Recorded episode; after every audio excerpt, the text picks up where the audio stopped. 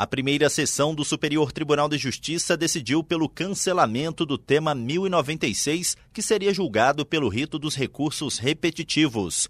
A questão iria definir se a conduta de frustrar a licitude do processo licitatório ou dispensá-lo indevidamente configura ato de improbidade que causa dano presumido ao erário. Com o cancelamento, podem voltar a tramitar os recursos especiais e agravos em recurso especial que tratam da mesma questão jurídica e estavam sobrestados nos tribunais de segunda instância ou no STJ. O cancelamento ocorreu após questão de ordem apresentada pelo relator, ministro Afrânio Vilela. Do Superior Tribunal de Justiça, Tiago Gomide.